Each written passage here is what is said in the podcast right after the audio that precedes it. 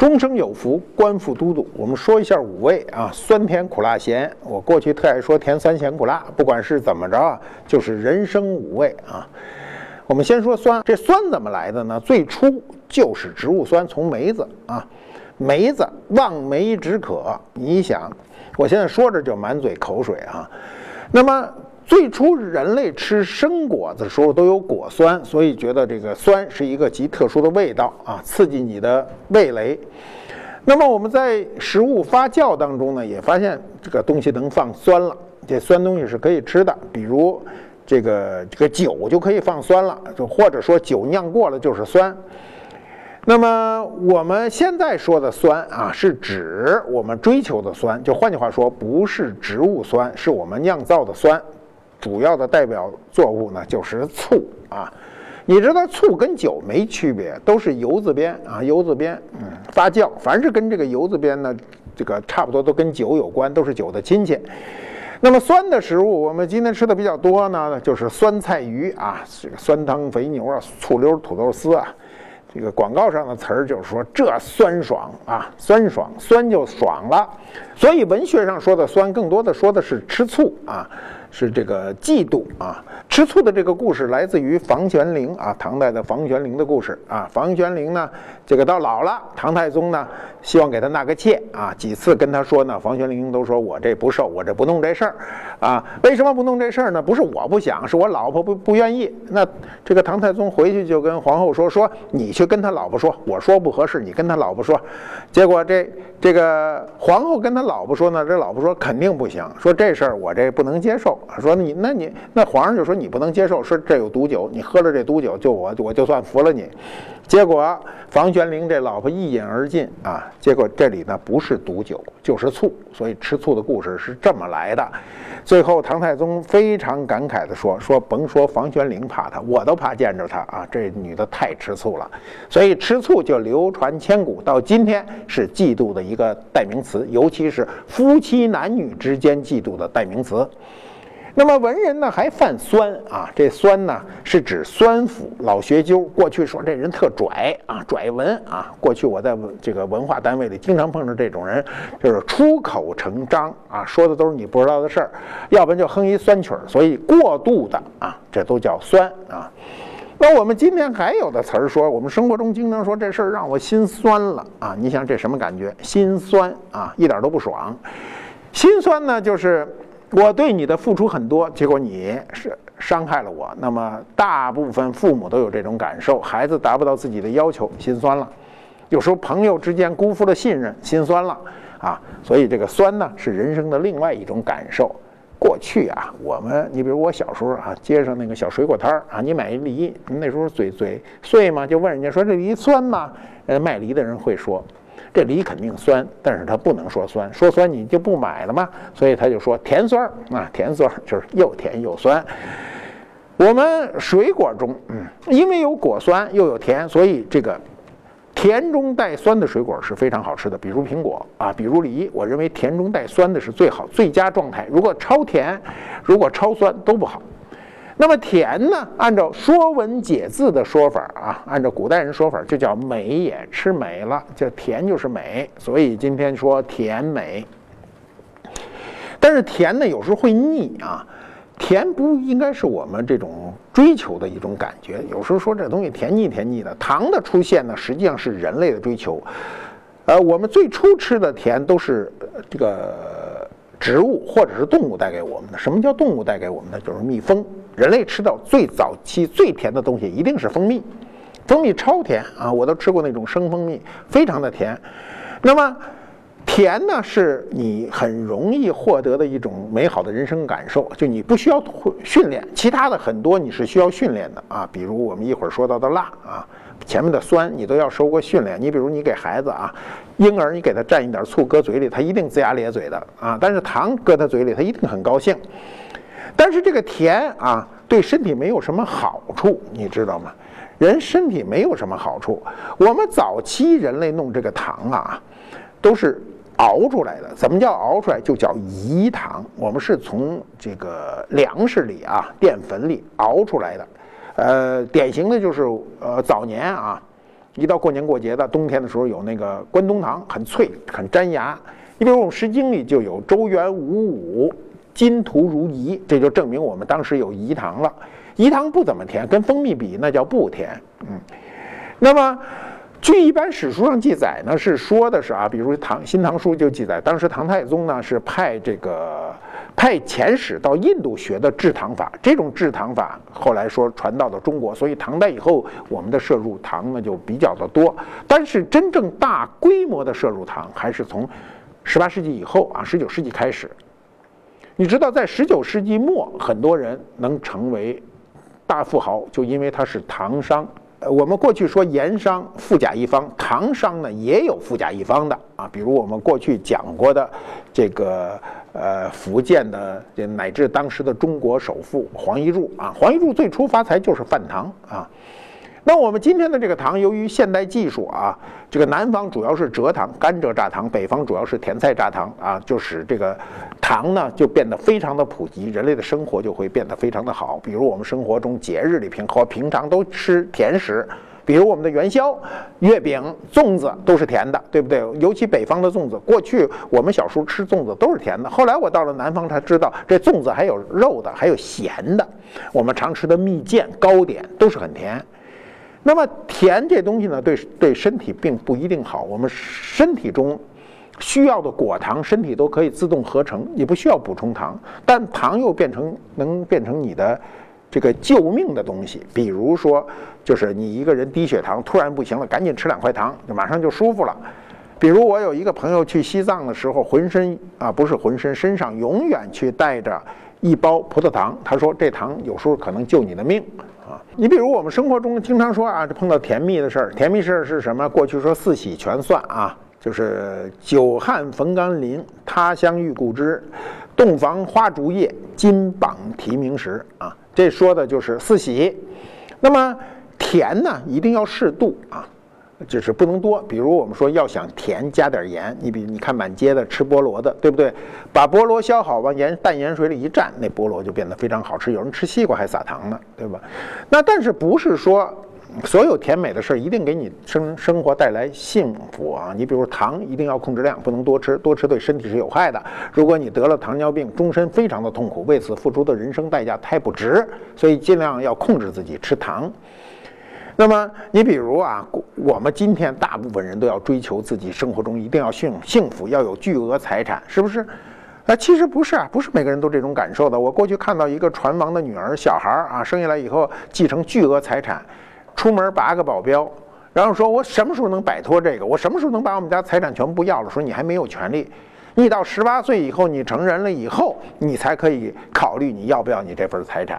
所以小学就变得非常的不愉快，什么时候身边都有人，没有自己的隐私空间，一生的成长都成问题。我们在味道中感受的最舒适的一定是甜，但是在文化中，凡是涉及到甜的，多为负面的词儿。你比如甜言蜜语啊，口蜜腹剑呐，糖衣炮弹呐，它经常是负面的词汇。那么，人长相过于甜美也不一定好事儿啊！你比如过去历史上有很多人长得非常的好，红颜薄命，对吧？那么过去搞京剧的人哈，一说说这孩子先天太好啊，他成不了角儿。为什么？你注意看，在中国京剧历史上成为名角儿的，一定都是先天不好的，都是靠后天努力的啊，这个很重要啊。那么。跟甜相对应的是什么呢？是苦。酸跟甜还不对应，所以可以说啊，酸甜它是一回事儿。但是苦跟它是对应的，苦是人生中最值得回味的味道，它长久存在，你可以浑然不觉。这事儿很怪。五味中呢，我们最难接受的是苦。你比如说酸甜苦辣咸，你觉得哎呀，这什么我都能接受，这苦实在太难受。为什么呢？喝过中药。啊，中药太难喝，捏着鼻子往下喝。但是我们有一句话叫“良药苦口利于病，忠言逆耳利于行”啊，所以一定吃中药的时候啊，不到万不得已不吃。但是有的人是这个这个不喜欢吃中药，觉得这个中药不管用。比如我们古人啊，我们古人没有西药，只能吃中药啊，所以就积累了这种人生经验，叫“良药苦口”。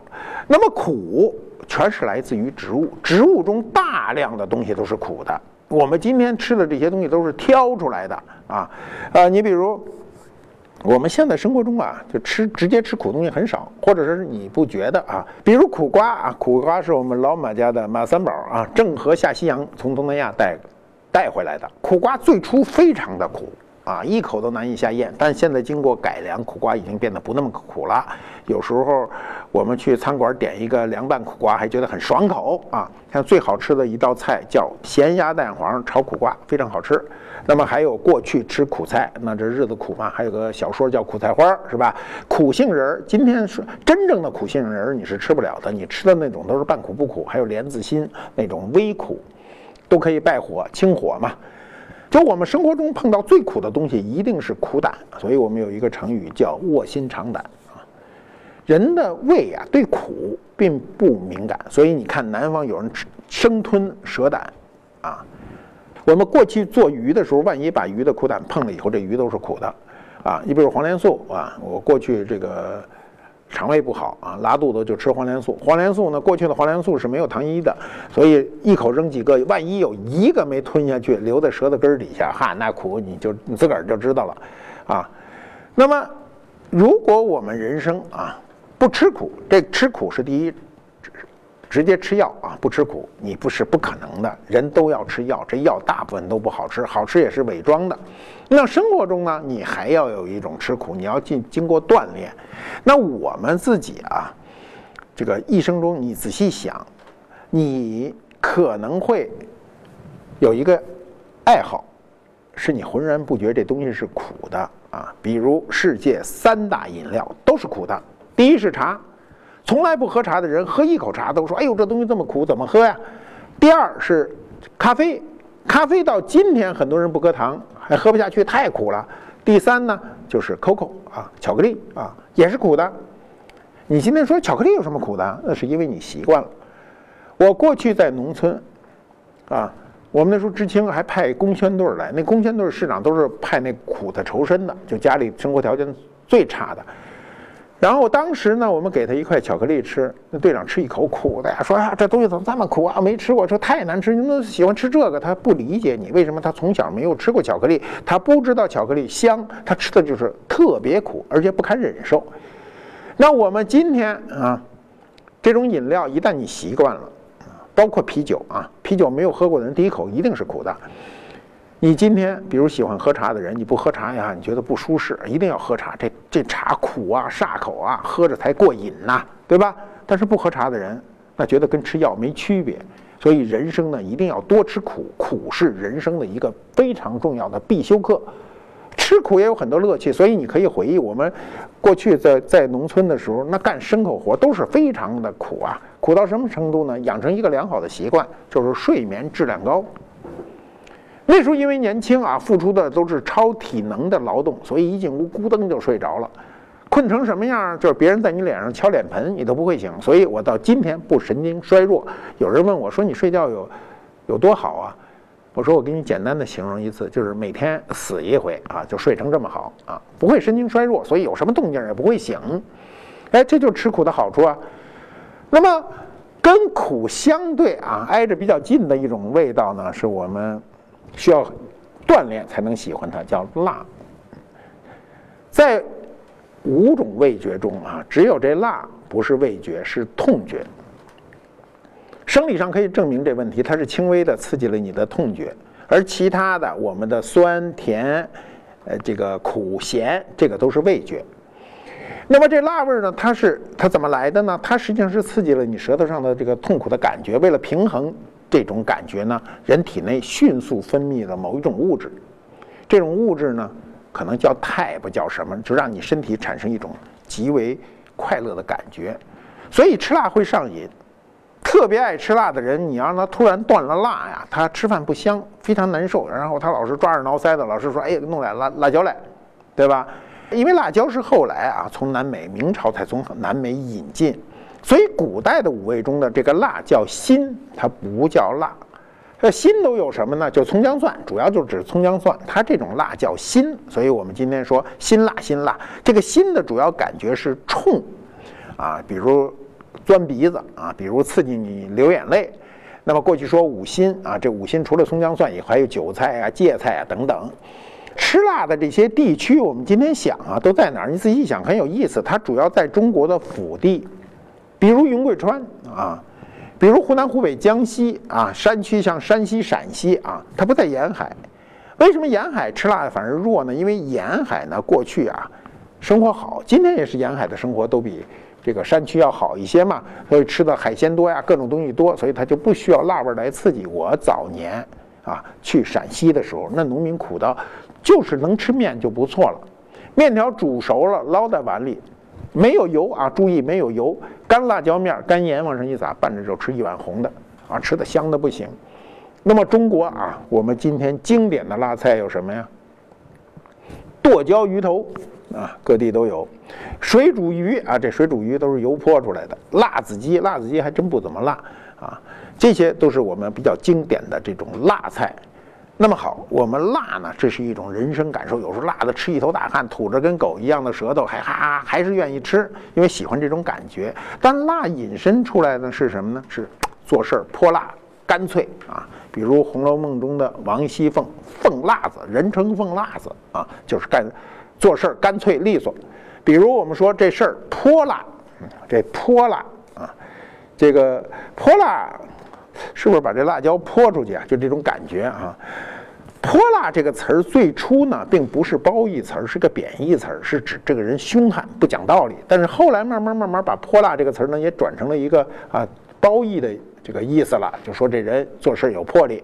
比如还有的是说这个人写的文章啊得体，文章厉害痛快，也叫文文风泼辣啊。那么与此相关的词汇，比如有这个老辣啊。我们现在还有新词儿叫热辣，啊，比如新词儿辣妈啊，还有辣妹。我就辣妈我还明白点儿，这辣妹我实在是不闹不明白。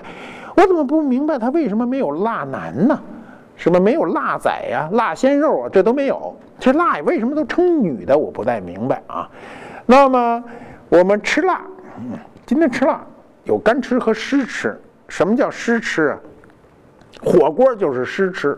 啊，我们过去在北方吃辣椒都是干吃，辣炸辣椒油啊，最爱吃的就是把辣椒。我小时候还愿意做，就是把这个辣椒切得很碎啊，干辣椒切碎了以后呢，搁到碗里，啊，把油烧热了啊，往这碗里一浇，啪，那香味就出来了。这个时候温度正合适。如果你把辣辣椒往锅里一倒，这辣椒就炸糊了。我第一次吃火锅是在重庆，啊，八几年。夏天最热的时候，哎呀，印象深刻，因为一桌子人围着那吃那火锅啊，互相不认的啊。现在吃饭都是自己一桌，您就俩人也吃一桌，一人也吃一桌。那时候不认的，这一桌啊，围着什么人都有。这一火锅，百年不换的老汤啊，都是红色的，上面有一个篦子，分成八个格，你一个人占一个格，你自个儿想吃什么买什么，在那儿涮。我不懂规矩啊，拿着筷子。往里夹着一涮，因为怕它不熟嘛，一松手，它那个篦子啊，就上面这一层，底下全是通的，而且那个锅是翻滚的。我那夹的那肉，怎么就是翻人家那边去了？我旁边那哥们儿真不客气，夹起来就搁嘴里了，因为在人家那儿，你说我从底下掏吧也掏不着，我从上面等于夹人家那格子，所以就干瞅着自个儿的东西让人家给吃了。等自个儿吃这一口的时候，我这一口搁下去，半天没倒上气来。个呛的呀，就没吃过这么辣、这么麻的东西。这一桌子人都光着膀子，我还比较斯文啊，就穿着衣服。那是我印象非常深刻的在重庆吃火锅的经历。酸甜苦辣咸啊，我们把咸搁到最后，但是你不知道这咸是百味之首。对于我们的养生之道，一定是少盐多醋不吃糖啊，糖是万恶之源啊，咸是百味之首。那么，这厨师啊，这厨子有缺什么都能把饭给你做了，把饭菜都做了，摆一桌席，但不能缺盐。没盐，他这事儿没法弄。没盐，这什么都没味儿。我们最常见的啊，跟盐过不去的这个菜叫盐焗鸡。那盐包着那鸡，把它焗熟了啊。比如云南的诺邓火腿、金华火腿。都是用这个盐把它做出来的啊！你在想我们的南方比较像湖南、湖北啊、贵州等地的腊肉都是腌出来的。嗯，那么这种都是重盐腌啊，比如过去我们吃过那个腌咸鱼，那都是重盐啊，就是在盐里泡出来的。那么还有一种是轻盐腌的啊，日本很多叫渍菜啊，渍，嗯，呃，过去北方人叫一拉盐儿啊，杀一下，就这个意思。那个渍菜腌出来的那个咸菜非常好吃，还不那么咸啊，对身体也很好。呃，为什么古人愿意用盐，或者说我们今人也愿意用盐来腌制呢？是因为盐呢是最廉价的一种保鲜手段啊。过去没有电冰箱，现在电冰箱非常普及，几乎家家户户都有。过去没有电冰箱，很多东西如果为了保鲜，不使它腐烂变臭，那就用盐腌上，那就不会坏啊。它保鲜，它还有消毒的功能。比如我们如果在紧急情况下受伤了。有没有办法消毒？你用一点淡盐水洗洗，它就有这个消毒的功能。那么今天啊，今天我们生活水平确实在不断的提高。那么提高呢，我们去餐馆吃饭的机会就会越来越多。过去一个人一生中没进过餐馆不算什么新鲜事儿啊。今天不不进过餐馆的人呢，除了边远地区，一般在城市里怎么都有机会去餐馆。那么餐馆的等级呢，这个很有意思哈。如果菜做的越，这个餐馆的等级就越高；菜做的越咸，这个餐馆的等级相对就越低。为什么？是因为很多重体力劳动的人呢，他失盐分过多，所以他一定要补充盐分。啊，生活中就是你觉得这东西不咸，是因为你失盐多。比如过去炼钢工人喝盐汽水啊。盐汽水我喝过，难以下咽。那么咸的水你怎么咽呢？但是炼钢工人过去呢，炼钢工人跟现在都是这个炼钢完全不同啊。我去过炼钢厂，当年的首都钢铁厂炼钢的车间我进去过。你走在那车间门口你就受不了，甭说你到炼钢炉跟前所以呢，工人大量的出汗脱水啊脱盐，所以呢喝盐汽水啊，盐汽水当时是一个待遇。那么人类啊本身是咸的，我们自个儿是咸的。我们的血液是咸的，我们流出的眼泪是咸的，啊，据科学家说，就我们人类这个咸度，就你身上这个咸度是当年人类从海上爬上岸的时候海水的咸度，而今天海水的咸度比我们当年爬上岸的时候更咸一点儿啊。人的体内因为有咸度，所以在海的当年在海洋中是非常适应的。只不过我们今天离开了海洋，我当知青那会儿做过厨子啊，做过厨师。我做厨师的时候有一个做饭的诀窍啊，就是我做这菜，知青啊，一天就一个菜，没有现在什么几菜一汤，没这事儿。今天吃什么就是一个菜，做菜最会放盐，嗯，有诀窍，什么诀窍呢？叫看天放盐，啊，看天气，今天闷热，啊，一看他们干活苦热流汗多，做菜特咸，多咸都没关系，回来都不嫌咸，还说今儿菜好吃。啊，如果今儿凉快啊，小风习习啊，你把这菜做咸了，回来他就骂，他说你这菜太咸，没法下口啊。所以我后来我学会了看天放盐，嗯，这是诀窍，一般人我不告诉他。那么佛家有这样一个寓言，就是说呢，出自《百喻经》啊，就说从前有个很笨的人到亲戚家吃饭啊，主人在菜中呢加了盐啊，菜都做的美味可口。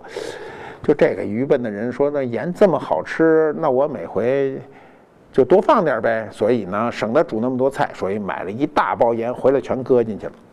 结果呢，尝到的那就不是美味了，是苦涩的味道。那么这就提示我们，做什么事情一定是要有限度的，盐大了一定伤身啊，一定伤身。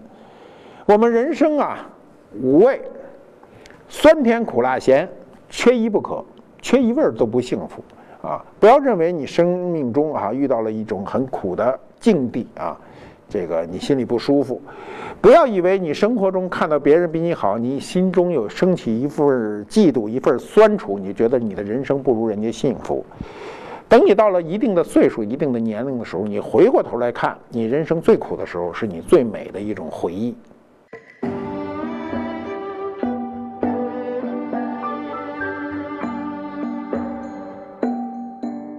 官复猫揭秘官复秀，这仨老头在这摆半天了啊，围着一个大缸啊，这个是一个有名的故事啊，这东西很有意思。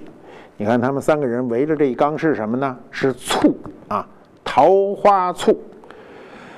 中间这光脑袋的是和和尚啊，佛印和尚拿手指头蘸着醋，一尝，嗯，这醋有意思。这边这个呢？是苏东坡啊，代表儒家啊，这边是黄庭坚代表这个道家。士道儒三家在这一缸子醋跟前呢，表明了他自己的人生态度。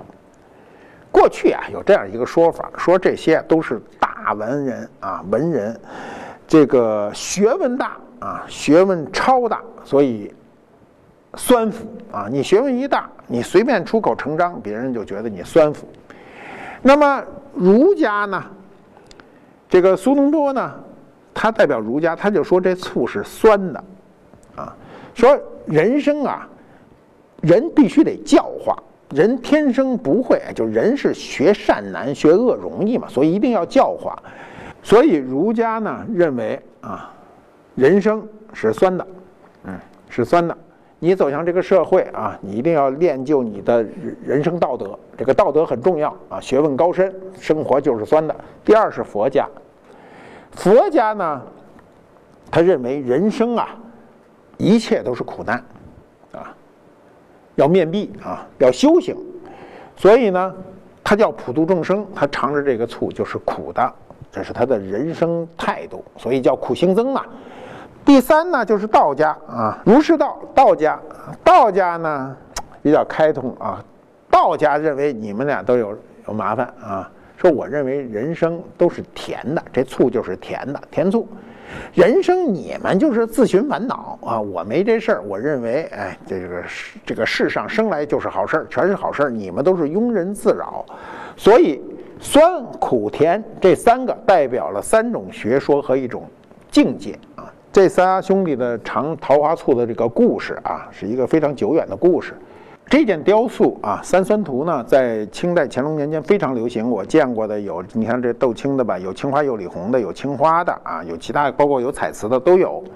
那么为什么当时非常流行呢？因为儒释道这三家代表中国最重要的三门学说。这三门学说呢，实际上是三种学说的这种大学问家对人生的一种不同的理解，每一种理解都有它存在的道理。喜欢观复都督的朋友们，欢迎点击蓝色订阅按钮，以后每次更新会有提醒。你也可以扫描二维码关注我们的微信公众号，订阅我们节目的粉丝，我们会不定期的赠送观复博物馆的礼物。祝你好运！